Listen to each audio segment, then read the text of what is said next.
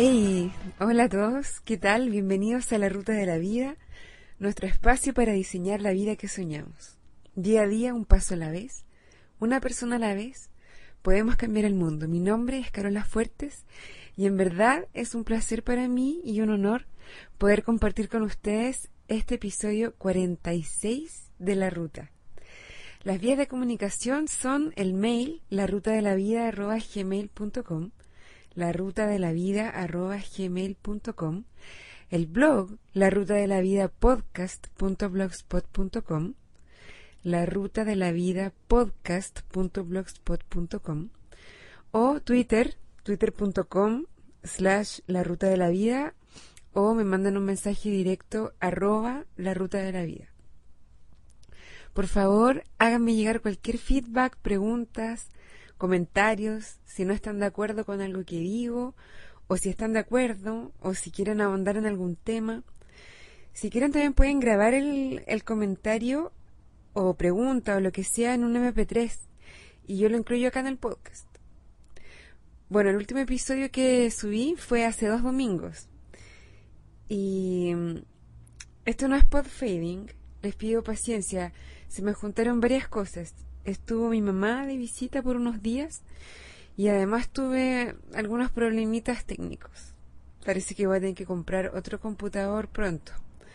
Pero por el momento ya está solucionado, así que espero subir dos episodios ahora para compensar estas dos semanas que no he posteado nada en el feed de la ruta. Les agradezco la paciencia y Ah, y le mando un saludo también a, a Daniel, que por Twitter me, me preguntó qué, qué pasaba y un saludo grande para él. Eh, hoy quiero hablar de uno de los principales enemigos de nuestros sueños, que es el miedo. Es una de las principales trabas y hace que nos paralicemos y no actuemos y por consiguiente nos quedamos estancados. Para empezar con la discusión del miedo, eh, definamos qué es el miedo. Según Wikipedia, es una respuesta emocional frente a amenazas o a una percepción de peligro. Es un mecanismo básico de supervivencia que ocurre en respuesta a algún estímulo específico, tal como dolor o la amenaza de dolor. Algunos psicólogos han sugerido que el miedo pertenece a un pequeño conjunto de emociones básicas o innatas. Este conjunto también incluye otras emociones, tales como alegría, tristeza y rabia. Se debe distinguir el miedo del estado emocional de la ansiedad. Aunque están relacionados, la ansiedad ocurre típicamente sin una amenaza externa. Adicionalmente, el miedo está relacionado con comportamientos específicos de escape y evasión, mientras que la ansiedad es el resultado de amenazas que son percibidas como incontrolables o inevitables. Es importante mencionar que el miedo siempre se relaciona con eventos futuros, tales como el empeoramiento de una situación, la aparición de una situación no deseable o la continuación de una situación que ya es inaceptable. El miedo varía en intensidad y puede ir desde la simple preocupación hasta el terror más intenso, pasando por la ansiedad, el horror, el pánico y en casos extremos puede llegar a ser fobia o paranoia. ¿Qué es lo que típicamente asusta o le da miedo a la gente? Entre los estímulos que generan miedo, los más nombrados se encuentran, bueno, entre los, entre comillas, irracionales, las arañas, por ejemplo, o puede ser también la enfermedad, o la muerte, o ser un fracaso, o las alturas, estar solo, el futuro. Pero hoy me quiero enfocar en el miedo como enemigo de la vida de nuestros sueños. Y por lo tanto me, me, voy a referir al miedo que nos hace paralizarnos, que nos hace no tomar acción, no hacer cambios o dar saltos que podrían significar grandes avances en nuestras vidas, sencillamente por temor a lo que puede pasar o no pasar en caso de que lo hagamos. Siempre es más fácil quedarse en la situación en que uno está y no hacer cambios, por lo general tememos lo desconocido. Y muchas veces somos capaces de soportar situaciones que están lejos de, ser deseables o aceptables solo por el miedo que consciente o inconscientemente nos provoca el hacer algo por cambiar dicha situación. Veamos algunos de los miedos específicos que coartan nuestra felicidad, que nos impiden vivir la vida de nuestros sueños. Miedo a lo desconocido, miedo a la pobreza, miedo a la crítica, a ser criticados, miedo a perder el amor o a, perder, o a perder a alguien. Esto no se refiere exclusivamente al amor de pareja, puede ser el amor de los amigos o de la familia. Miedo al fracaso, miedo al éxito. También hicimos un episodio completo al respecto del, del miedo al éxito, es el episodio número 34 temor al éxito.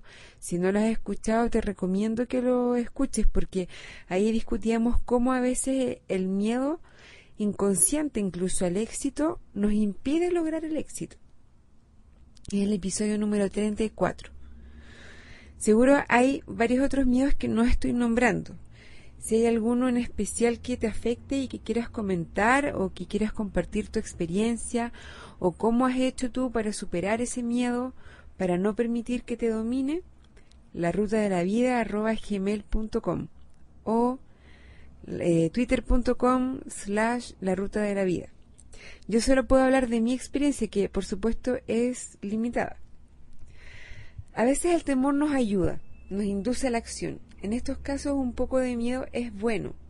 Por ejemplo, en mi caso particular, uno de mis miedos más grandes es que pase el tiempo y no hacer nada que me haga sentido, que nada que me haga sentir que, me, que valió la pena, que aproveché ese tiempo, llegar al final de mi vida y mirar para atrás y sentir que no hice nada que valiera la pena, o que no hice nada por alcanzar mis sueños.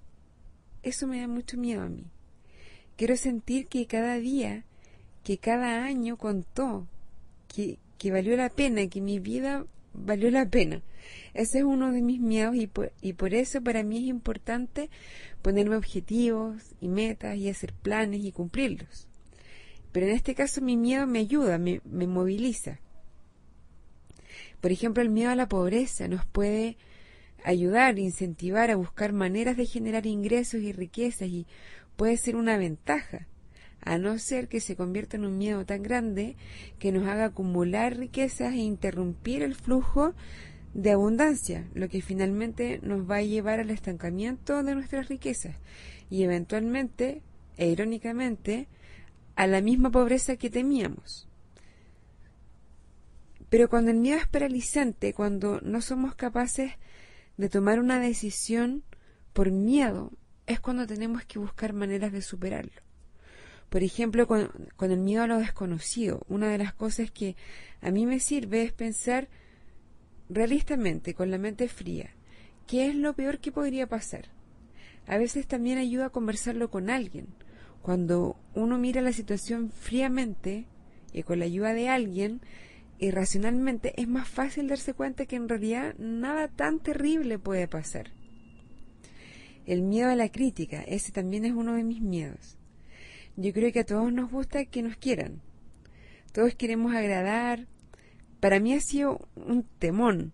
De hecho, uno de los temores que tuve antes de empezar la ruta era justamente la crítica. Todavía lo es un poco. Siempre hay gente que no va a estar de acuerdo con lo que uno diga o, que no le va a gustar lo que uno diga. Y que te lo va a hacer saber. Y yo creo que es importante dejar el miedo atrás y aceptarlo y apreciar la crítica. De hecho, cuando yo me di cuenta de que el solo hecho de que alguien me diga sus críticas es un regalo, se me hizo más fácil lidiar con ese miedo. Por lo menos si te lo dicen, uno tiene la opción de aprender de eso también. Puede ser que haya cosas que uno no vea.